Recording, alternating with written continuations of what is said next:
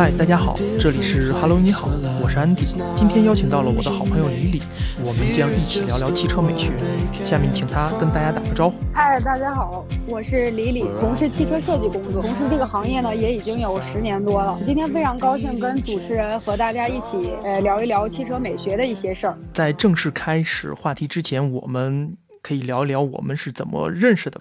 当时我是在媒体工作，部门的招聘，我在很多的简历当中看到了一份来自于汽车行业的简历，应聘媒体的策划。你当时是怎么想到要去应聘这份工作的？其实当时吧，应该也是算处于呃，就是一个事业迷茫期，然后瓶颈期，就是大量的在海投简历。当时收到这个面试邀请的时候，我还是觉得挺挺诧异的，因为我们这个行业可能跟你做媒体啊这些完全不相关，但是你当时收到面试邀请啊，想去了解一下这个这个行业到底是怎么去工作的，所以还挺高兴的。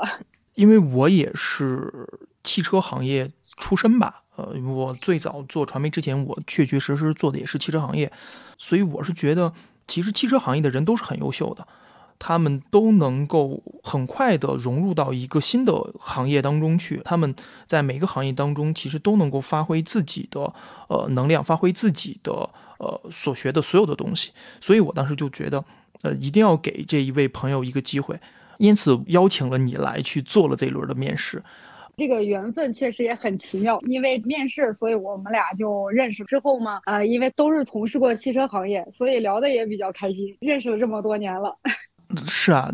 我们应该是在一七年、一七年、一八年的时候吧认识的，一直到现在了。哦，对，在疫情之前了，当时我们还经常出来聊天嘛，那个时候还没有什么管控啊之类的。是在疫情之前，确确实实也好多年了。我们就言归正传，开始聊我们今天的主要的话题。你现在做的具体是哪一方面的设计呢？这个说起来哈，就是有点复杂。我以前呢，就是从事汽车造型设计，做呃外造型设计的。到了后来的公司呢，也做过一些内饰的设计。现在呢，我就全权转向在做这个 PD 的设计。PD 就是 Product Design，讲的就是一个去把控的一个流程的一个工作了。可能现在就是更多的是去把控现在设计师的一些东西，比如说外造型跟内造型，设计师画完图之后。啊，我们会觉得哪里不合理，它的线条的走势不合理啊之类的，去给他们提一些要求跟建议。你刚提到了就是汽车的内饰和外饰的设计，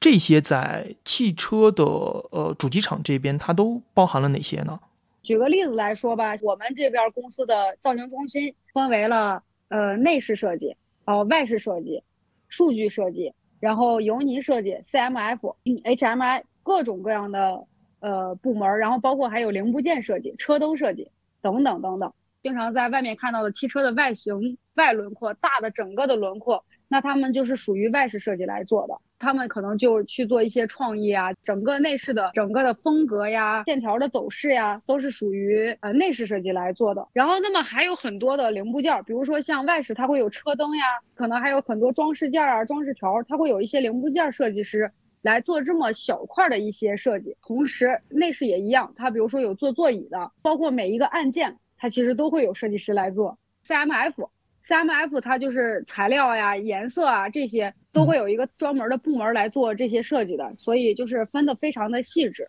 刚听你介绍完之后，你应该是起到一个穿针引线的作用，也算是。但是我们现在可能更多的是一个把控，呃，因为我现在主要是负责内饰设计这一块的 PD 工作，嗯，呃，它主要就是说是设计师他们的想法，大多数都是天马行空的，对于到工程的实现，包括它这个线条走向，其实是实现不了。那么我们就需要给他去提出这些建议的，就是说你这个线条可能是实现不了的，他可能就要需要去调整他的设计方向了，就是这样的一个工作。呃，在当代的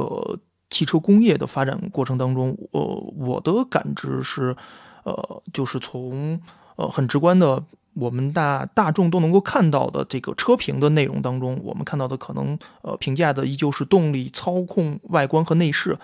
呃，其实呃当下的呃动力系统或者操控系统，我觉得它应该已经到了一个行业的天花板了吧？呃，是不是是不是就是国内？最近几年，呃，都是在卷这个外观和内饰，呃，你觉得这个会不会也是呃整个汽车下一阶段的发展？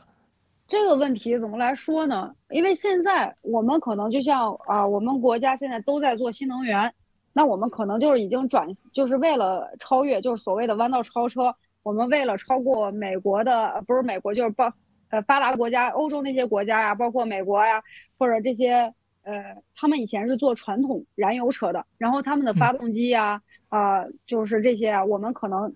现在在，因为人家已经人家的车企已经发展了。一百年、两百年的历史了，然后我们其实时间很短，所以我们现在就是所有的车企都选择了新能源这个赛道来做。它可能现在做的就是，其实呃，如果说新能源的车，呃，简单说好像听起来非常简单，就是有它就是电机嘛，电池、电机，它不需要发动机了，它就比较简单。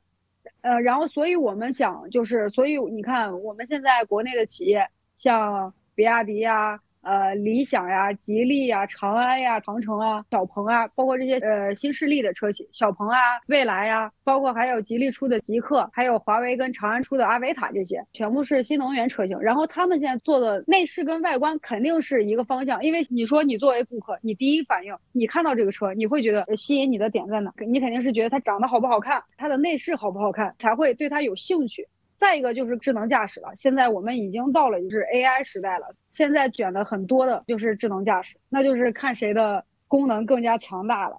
所以现在是一个科技跟美学都在竞争的时代，我觉得是这样的一个。呃，其实从我的呃个人岗位，因为我之前也是就是有过汽车行业的一些工作经验，呃，我的感觉国内的一些品牌的外观部分的设计还是需要一些时间的沉淀吧。国外的很多品牌，他们有了很久的历史，那么他们在设计的过程当中，可能更多的呃提及的是家族式的一个怎么样的一个外观呀，或家族式的某一个特点的这样的一代一代的往下的循环。呃，而国内的很多呃设计，我就觉得就是猛然间的跳出来了，然后但猛然间的又没有了，就一直是在这么呃来回的跳跃。就是我想问一个问题，在汽车的内饰和外观的设计，它都要考虑或者都要兼顾哪些因素呢？如果我们来从一个比较完整的项目的阶段来讲，那么肯定是在前期，就比如说它会有销售部门，他们其实是做过，呃一些，包括还有一些市场部门，他们是做过调研的，就是我现在市场上哪些车型是卖的好的。呃，然后包括调研过哪些人群，他需要什么车型了。那么这个项目的立项就会针对于这些人群，比如说，呃，要为一个八零后、九零后，或者是现在的新兴的零零后、一零甚至是一零后，我们要为他们设计车。嗯，那么你肯定要考虑的就是他们喜欢什么，什么样的设计可以抓住他们的眼球。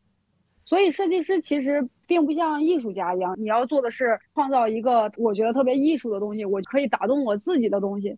设计师可能更多的是你要去想别人喜欢什么啊，你的客户群体喜欢什么，那么你就要做什么，做怎么样的设计，然后来吸引你的客户群体。所以不管是内饰啊、外饰也好，可能更多的就要去了解一下现在更流行的一些趋势呀，包括现在年轻人都在喜欢什么呀。他们可能更呃对哪些，包括内饰的呃色彩呀，然后面料呀，怎么样可以吸引到更多的人群啊来买这辆车？这可能是设计师考虑的更多的问题。至于后续的一些呃，比如说我能不能把我的想法变成现实，然后能不能把这辆车变成一个量产车？后续我们还有很庞大的工程团队，他们来解决这些问题。设计师可能在前期就是我要天马行空的去想象一些。我的客户喜欢哪样的车，大概就是这样的一个。其实你聊到设计师，我突然间想到了曾经看过的一个访谈节目，具体的节目名字我忘记了，但是我印象特别呃深的就是姜文导演当时做客的那期节目，他说了一句话，他说：“其实真正好的设计都是出自于年长的人。”不知道目前你们的这个团队当中的设计师的年龄，就是他们大概的平均年龄。在我们这里就不是这样了，因为我们的团队可能有上千的人，但是大多数都是年轻人为主。哦，不是说年纪大的人，呃，就没有什么。年纪大的人可能积累了更多的经验，他可能更加知道，比如说，呃，这个项目的意图。但是年轻人呢，他肯定是会给这个设计带来更多的新鲜的血液的，因为创意这个东西就是源源不断的要有灵感。嗯，我们肯定是要跟项目嘛，比如说这个设计，就算你设计出来了，你还要要去跟工程团队去沟通。那么年纪大的人，他去把控这一段，嗯，他是非常就是有经验的。然后他是完全知道你这个设计，就比如说这一个年轻的设计师，他画了一个效果图，画了一个草图出来，比较年长的设计师可以帮他指出啊，你这个地方是不太合理的，你这个地方的搭配说以我们现在的工艺是做不出来的。因为设计师其实也是需要考虑这些问题的，嗯，而在我们的团队，可能更多的就是大多数是学跟艺术相关的学生，那么他们可能是缺乏一些理工科思维或者说是工程思维的，可能一些年长的设计师里头学工业设计的会比较多，或者是理工类的比较多，帮他们去把控一下这些问题。但是总体来说，其实整个设计团队还是相对来说是比较年轻的。你刚刚也在提，比如灯光之类的，那么这些设计应该在你们的外观设计这个考量范围之内嘛？比如说是刚你有提到智能驾驶，因为智能驾驶它肯定会有雷达系统嘛，那么雷达系统的这一部分应该也是你们要考虑范围之内吧？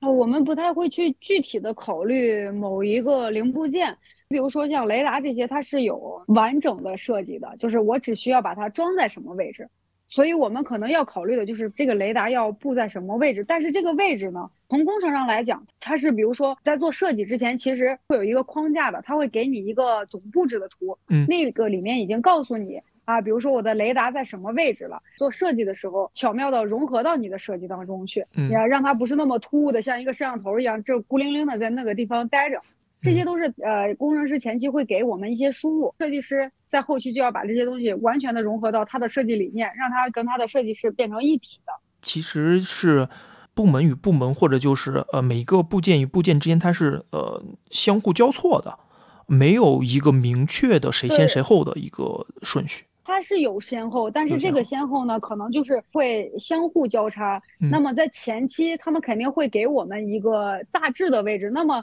至于后期，那可能会有根据一些项目的变化呀，或者是根据一些呃零部件的升级呀，都会有一些调整。但是这个调整呢，必须得在可控的范围内。如果我们都是天马行空的去设计，不关注那些工程问题的话，那么我们做的这个车其实是不可能量产的。如果那些工程师啊只关注我这个雷达就得在这个位置，不为造型考虑的话，就比如说我们说我们造型必须让它在大概在这个位置，如果工程师他不去考量。怎么把它放到这个位置？我们只考虑工程的建议，那么这个车肯定会很丑，因为它没有美学，它只有一些工程的一些零部件的堆积了。所以它两个都是一个交叉，呃，一个项目从头到尾在不停的沟通，然后不两方呃都在不停的权衡，然后不断的去取舍，以达到一个最佳的一个状态。纯外观和内饰设计可能更多的考虑的是，比如说人文方面或者就是美学方面的东西。差不多是这样，因为我们可能就是要考虑它美不美。设计师最重要的就是我要考虑它美不美。如果按照你的个人喜好，给目前所有的汽车品牌的外观设计做一个排名，你觉得谁会是第一、第二和第三呢？然后说现在来说，第一、第二、第三，我可能说不上来。每个品牌都有它做的好的那几款车型，也有做的外观不是那么优秀的车型。最近我会发现那个，我不知道你你知不知道有一款车啊，叫路特斯。嗯，我知道，呃，应该是吉利旗下的。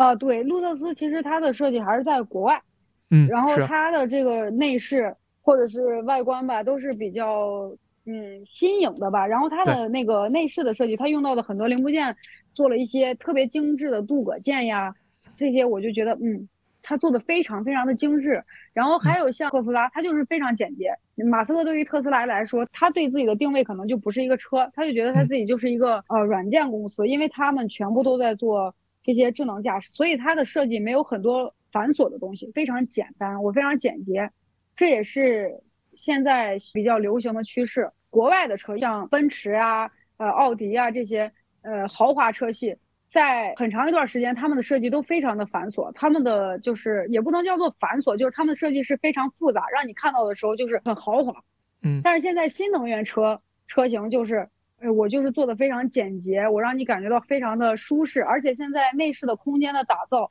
包括汽车的外观的打造，更加的趋向于一个比较科技化呀、现代化的一种感觉了。然后你要说谁排第一、第二、第三，我可能说不上来，但是现在就是包括中国的一些企业，呃，也做的挺好的，就是包括外观呀、内饰也都做的挺好的。嗯。新能源企业正在一个比较蓬勃发展的阶段。现在就是真的就是一个竞争的时代，最后来看到底谁做得好，就看谁能留下来了。嗯，刚才我们有聊到就是设计的复杂程度一系列的一些问题，我特别呃好奇一个事情，就是华为他们的新款的车里面应该是有增设了投影仪的这样的一个设备，它这样的一个功能的融入设计，它是属于呃就是我们的内饰设计团队，还是说是是由整体的呃工程他们那边去考量的这个事情呢？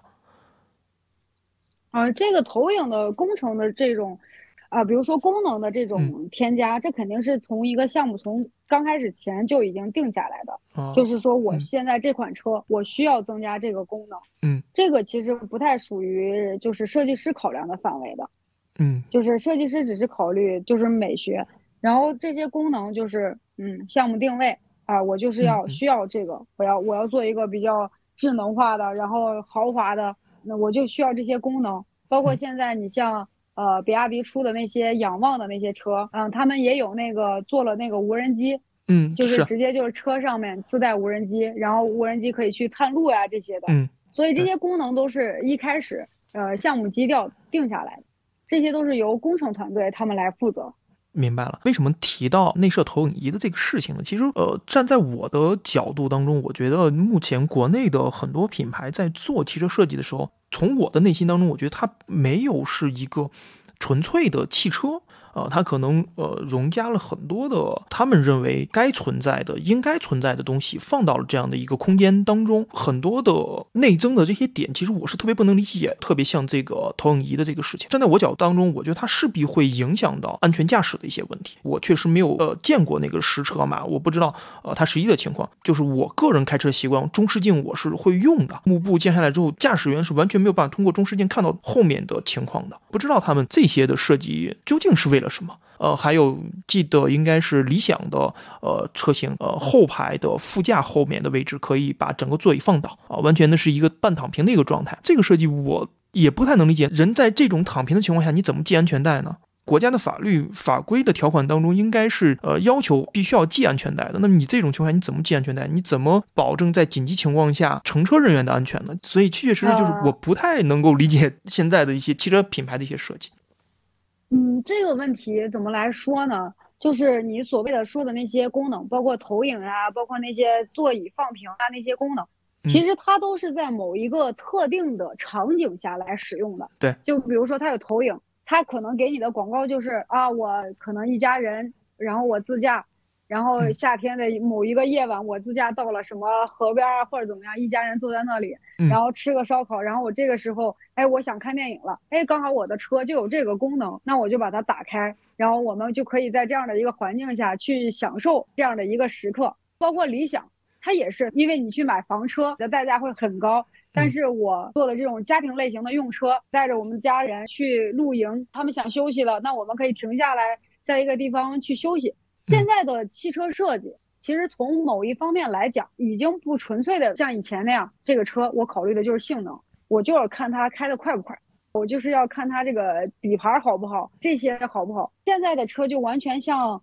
那些年智能手机发展的一个时代了，不再像以前只考虑性能呀、驾驶感呀。那么如果以前只考虑性能跟驾驶感的时候，它只考虑到了驾驶员的一个体验，只有驾驶员可以体验到，哎，我这车性能挺好的。但是你的剩下的那些乘客，你是感觉不到的。我们只是坐在那里，所以他现在增设了很多的娱乐系统，就是想让乘客坐车的过程中可以享受到，呃，这个车其实我还可以做更多的事情，而且它更多的现在所谓的内饰的设计、内饰空间的打造，它可能更加的想打造一种类似于家装的感觉，好像这是你移动的第二个家一样，时时刻刻给了你一种比较温馨的氛围，它不再像是一个汽车机器那样冷冰冰的。可能就是想给你一种更加温暖呀，更加呃家用呀，然后更加这样比较好的一个呃氛围。当然还有不同类型的车，因为这个这些车的定位是这样的。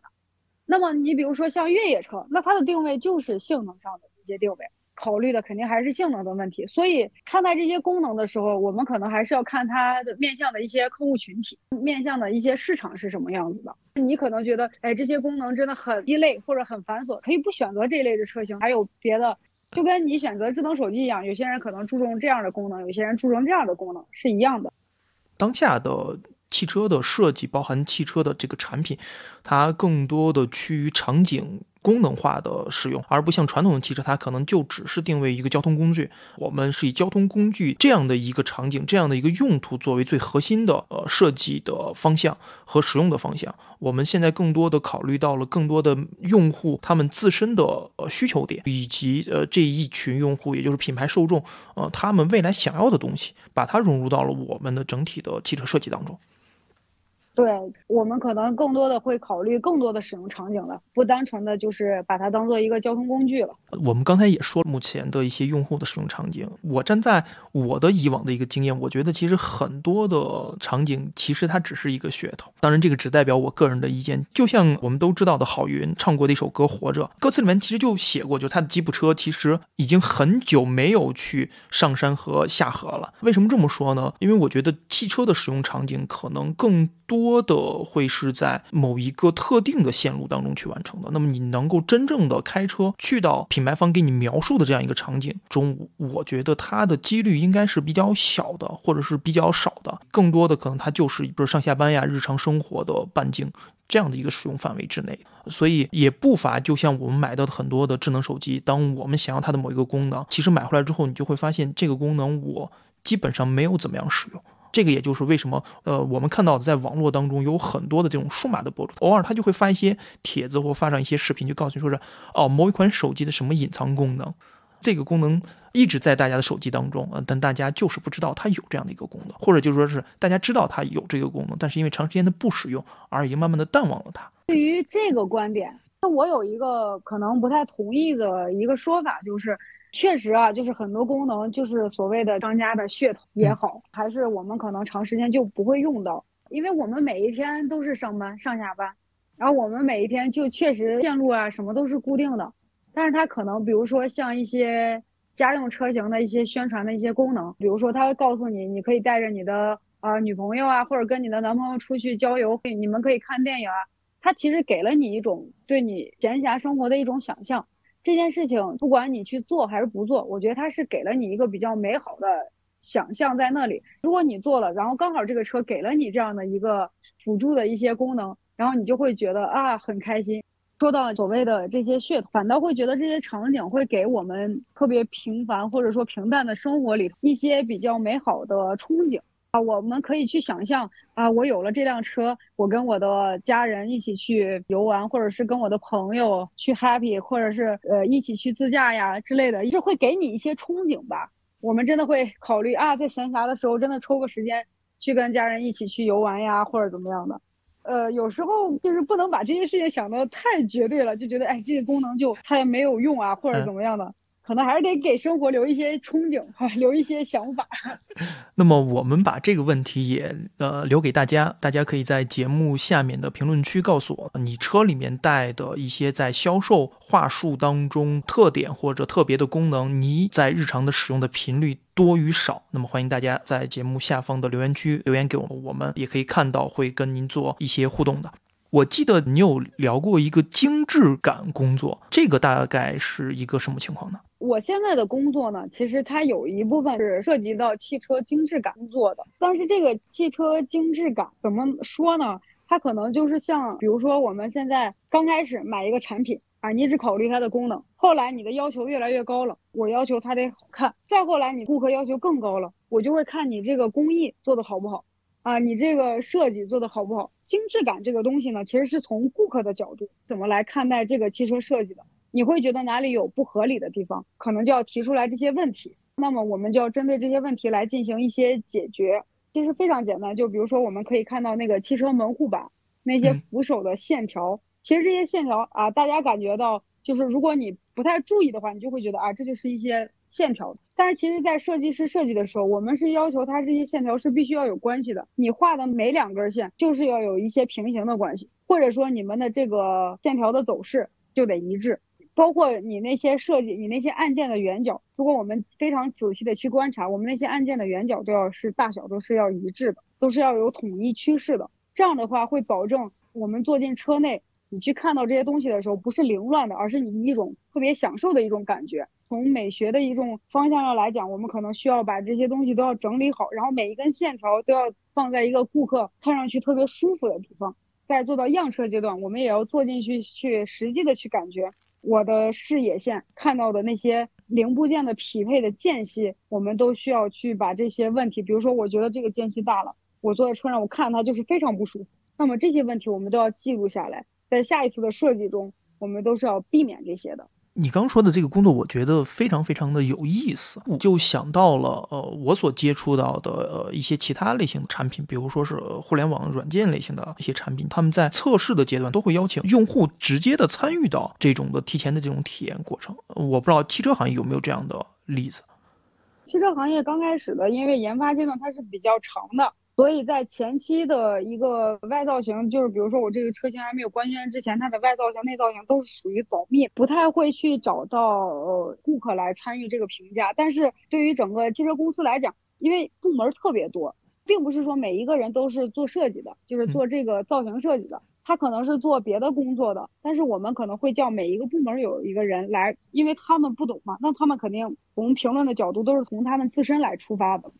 就是我们会从各个部门来找人来进行评价，做成一个比较相对客观的一个评价标准。其实精致设计的时候，它是会有一些非常细致的表格，对于每一个区域都有一些表格以及得分的。就是我们每一次都要把控这些得分，比如说我这个车，我的外饰达到多少分儿啊，我的内饰需要达到多少分儿，请了人会给这些所谓的，比如说 IP 呀，就是仪表板。他觉得这个仪表板哪里不好，他可能就会给他得六分啊，或者几分。最终我们会把这些所有的分值综合起来，我们就会讨论，哎，这哪里得分低了？那么得分低了，肯定就是大众觉得它不好。那么它不好在哪里，就要去做分析。比如说，如果你一个顾客的角度来讲，他可能说不上来你的设计哪里有具体的问题，但是他就是觉得你这块设计的就是不好，看着不舒服，那么它就是有问题。我们可能就要去分析有什么问题。然后来进行一个提升，可能在前期他不会邀请到顾客，但是如果这个车一旦上市，呃，我们还是有一个部门，它是叫做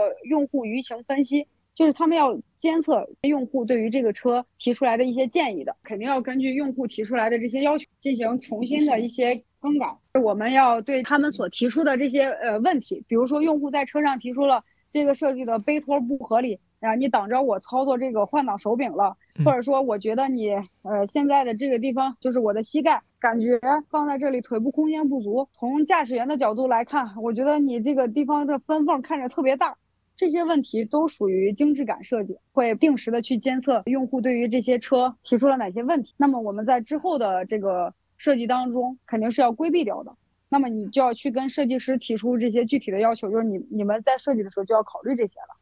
聊到这儿，我忽然想到了，确确实实，呃，在有些设计中存在着一些，其实从使用角度呀，或者从其他的一些角度当中存在的问题。像这种用户提出来这些问题，整个主机厂这边，它整个这个车型，它在下一次更新当中，它应该会去做调整，是吗？也不能光说是下一个车型吧，可能更新换代的时候也会进行调整。如果这个问题的关注度特别高，那么可能在别的车型中，一旦有这个问题，我们正在开发的这些车型也要规避掉这些。呃，问题的，那么从设计上就要立马改掉它。我们聊到这儿，我的印象特别清楚的就是奥迪之前的一款车，应该是 A 六，呃，具体是哪一代的产品我忘了。它中间的手扶箱有一个盖板，前后可以推拉式的一个盖。往往很多的司机在取到高速公路的通行卡的时候，他就会放在盖板上面。但是呢，突然间猛的一个刹车，或者那盖板稍微的前后拉动，就会让这张卡片进到整个手扶箱的里头去。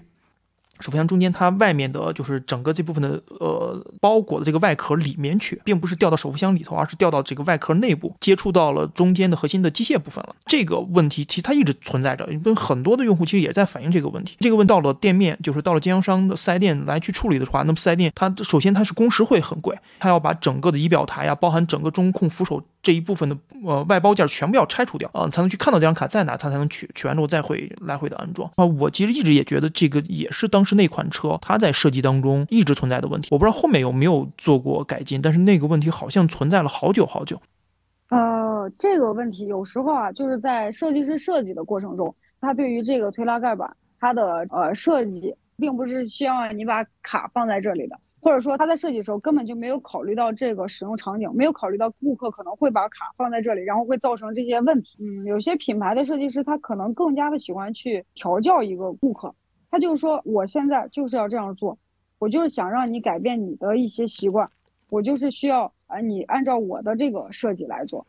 呃，在使用一个东西的时候，这个产品它会告诉你，你需要这样使用才是正确的。但是像你刚才提到的这个问题，我认为这个问题就是相当于是考虑的不够全面了，他没有考虑到这个使用场景会造成这么大的麻烦。那么这个问题肯定是后续会要进行更改的。大批量的这个用户的反馈就会告诉你，没有用户就为你这个设计买单，没有人去愿意服从你这个。呃，产品你刚开始那些使用场景，顾客不服从你的调教的时候，你这个产品的设计就是有问题。他有很多设计师就是非常固执，我就是觉得我这个地方他可能设计了一个槽，他认为我这个地方就只能放手机，放别的东西就不对。顾客在使用的过程中，我不可能说，呃，你放了一个储物的地方，我就只能放手机，没有人规定他必须这样放。有的设计师就是我是要调教你，我就是要规定你必须在这里放手机，你放别的东西那就是不行。所以就要看顾客会不会为你这个想法买单了。你一说到手机，我就想起好像是一个国产的电动汽车品牌，它的设计就是因为手机现在的型号不一样，大小就是整个机身的大小也不一样，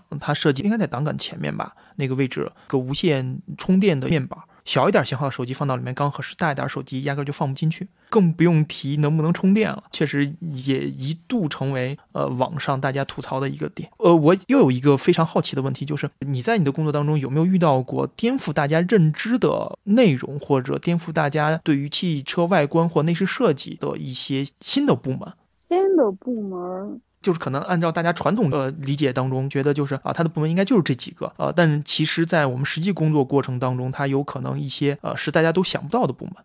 可能我们这个部门的构成啊，就是我也不太清楚大家是否了解。对于外面的不从事这个行业的人来说，可能你只知道有外饰设计师跟内饰设计师。其实我们那个油泥设计师也是非常重要的，就是他是要把我们这些设计师画的效果图。要用油泥来做成一个一比一的汽车模型，让我们实际上去看这个设计到底好不好。因为设计师画的都是平面图，你当时画平面图的时候，你觉得这些线条啊，我画的这些线条非常的有创意，非常有想法，但是做到实物上是什么样子的，就可能需要油泥设计师来帮你来完成这项工作了。同时还有一个呃，就是叫做 CMF 部门的，很多人会认为，就比如说我是设计师，那我设计这个车。我想让它长什么颜色就长什么颜色，我想让它内饰用什么材料就用什么材料。其实不是的，就是它是有一个专门的部门，CMF 部门。它是要对于这个产品的颜色，包括它的材料的用质，包括整个汽车内的香味儿、香薰，都要去做一些实验呀。然后包括他们要去调研非常多的颜色，给这些汽车来做非常多的颜色的匹配。然后他们可能还要把这些颜色调非常多，然后还要在太阳光底下去看呀。包括我们可能会觉得，哎，经常会听到这些车间烟灰啊，什么名字啊，这些乱七八糟的颜色名字，这些名字都是由这个部门来起的。他们主要是来做这些颜色呀。跟材质啊，在车上搭配的一些工作，剩下的因为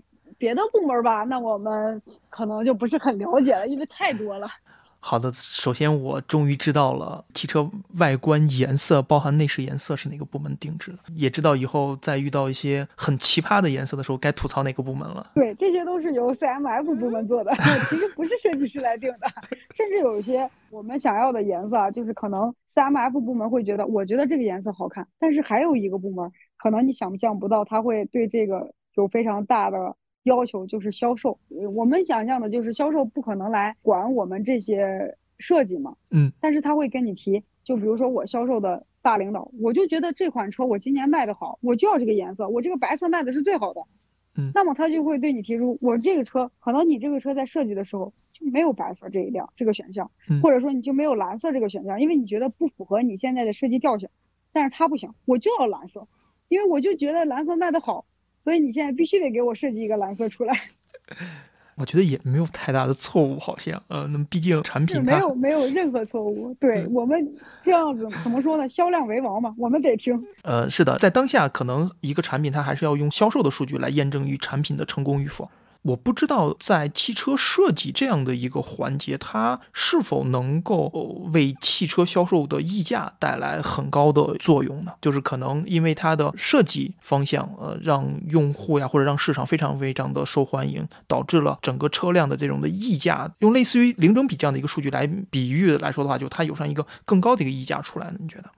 其实我觉得现在的顾客都已经非常的理智了。他们可能会为好的美的东西买单，但是你这个东西首先是好的，你的产品的性能是非常过关的，它才可能会为你外观造型啊、你的内饰设计非常有亮点。那么，呃，它本身就属于产品，你不能说是它叫做溢价，因为设计师的工作它也是有价值的，它不能说是没有价值。那么在同等性能的情况下呢，如果这个设计非常有亮点，它是可以带来一些附加价值的。现在的顾客又非常的理性。他如果愿意为这个设计买单，我觉得这个设计就是成功。你如果有非常高的价格，你的这个价格已经超出了你的这个设计价值的时候，那么可能很多人也不会去买单。所以，其实，在定价的过程中，我相信肯定，因为这个定价也。肯定是有很多部门他们协商过的嘛，肯定会看顾客能不能接受这个价位，包括你的这些产品的性能在同等车型中达到了什么情况，这个外饰造型跟你的这个内造型能对你添加多少的附加价值，最后肯定还是要给顾客一个特别合理的价格，你不能说是因为你设计的特别好，但是你这个车性能特别不好，然后你卖出了一个特别高的价格，我相信应该也没有人为这个买单。是的，在我的印象当中，其实一些对汽车有着深度爱好的用户，那也会为这样的事情买单吧。比如目前可能大家看不到的一个品牌叫萨博，我不知道你知道不知道这个品牌？啊，这是哪个品牌？萨博是？对对，呃，萨博其实是一个非常呃老的一个牌子了。具体它的。背景的话，我可能一时半会儿也没有办法跟大家去讲啊，大家可以下来之后在网上搜一下萨博这个品牌。对外应该有个口号叫做“陆地飞行器”。呃，这款车它的内饰设计就是非常具有特色的，它的很多的按钮呀、按键，让对于汽车有深度爱好的这样的用户，至今为止都愿意拿出来说的一个事情。我所观察到的，我认为汽车的设计它能够为汽车品牌带来更高的溢价的一个案例吧。当然，我们也能够看到汽车内饰或者外观设计完全。毁了一个汽车品牌例子，比如说是雪铁龙的毕加索外观和试驾的方向盘，我不知道你对这两个有没有印象？法系车在国内确实卖的不好，嗯，因为法系车在国内的受众，包括像雪铁龙，包括雷诺这些车型，在国内就是可能不太符合我们国人的审美，所以就是可能一个外来的车型在进入国内市场的时候，它可能还要需要考虑一下我们中国人的审美。但是呃，如果你去看的话，它其实做了非常多的一些特别巧妙的设计。嗯，它比如说它在内饰里头，它会有一些针对于女性，它可以就是因为很多女性她会穿高跟鞋呀，但是驾车的时候她不适合去穿高跟鞋。它的车里头其实会有做一些储物，就像毕加索这个车就有，就什么放置高跟鞋的位置呀。法系车其实在做人文关怀这方面做得很好，可是它的外饰设计就是不太符合国人的审美。我不知道你知不知道雷诺学呃雷诺的那款车。雷诺的车啊，它其实刚开始，你看，你可能就觉得，哎，不太能接受它这个造型吧。嗯。但是其实看时间长了，它还是挺耐看的。所以这个审美这个东西，反正也比较主观。但是确实，法系车不太适合中国人的审美，中国人不太能接受这种小眯眯眼儿特别多，然后又窄条的这种车。嗯，是的。比较喜欢大眼睛。因为你一直从事的汽车的外观设计，你觉得哪些设计是经典的，是可以让大家不断去学习的？就是这个，大家可能我指的就是想要从事于汽车设计行业的受众人群。我们从国内的很多车的设计就能看出来啊，保时捷肯定是经典了。你可能在很多车的影子里头都能看到保时捷的这个车的影子。就包括新发的小米、五七，你看刚开始还有网友调侃说“毫米之时节”嘛，嗯，是。所以其实保时捷的设计就是非常的经典。还有就是奔驰，我们其实去看那些国外的能发展百年的车型，这些车都是非常非常经典的，他们的那些设计都是已经积淀了这么多年了，他们非常有传承，然后他们的设计都是非常有传承性的。但是现在呢，就是因为赛道换了，新能源的车型呢。可能就不走那样的传统的那些造型了，但是这些传统车也已经开始在转型做呃新能源的造型了。如果想从事这个行业的话，什么样的设计你都应该去关注，不管是好的还是坏的，因为坏的你就是。可以规避掉。你觉得这些不好，那么我们可以规避掉这些东西。那你觉得好，那么你就要看它好的在哪里，我们可以去借鉴。针对于现在的车企，百花齐放了，然后我们可以看到很多确实做的很不错的车，国内也有很多做的很不错的，这些都是值得我们学习的。也没有说具体到哪一款车，呃，哪一个车企让我们一定要就是去深究呀，或者怎么样。其实我觉得就是大量，你要积累大量的，就你要大量的看，你要去大量的看各种各样，不管是国内外的，这样的话你才知道啊现在的一个趋势是什么样的啊，包括以前的一个发展历史，从以前发展到这样，到底经历了什么，对于你以后去把握一些。呃，车的一些发展趋势呀，包括一些呃车设计的趋势啊，会有一些帮助的。那你这边还有什么要跟大家聊的吗？我现在觉得从事这个行业的人，其实刚开始来说不是特别多啊。如果大家都觉得可以有更多的年轻人来加入到我们这个团队，还是挺好的。你你们团队？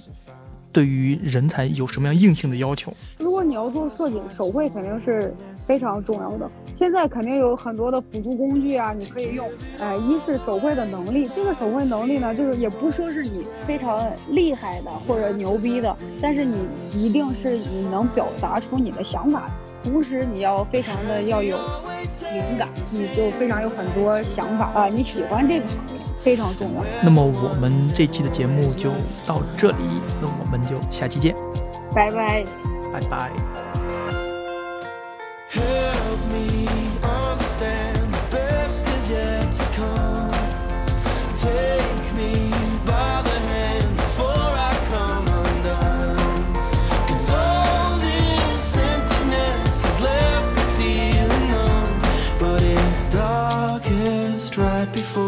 sun.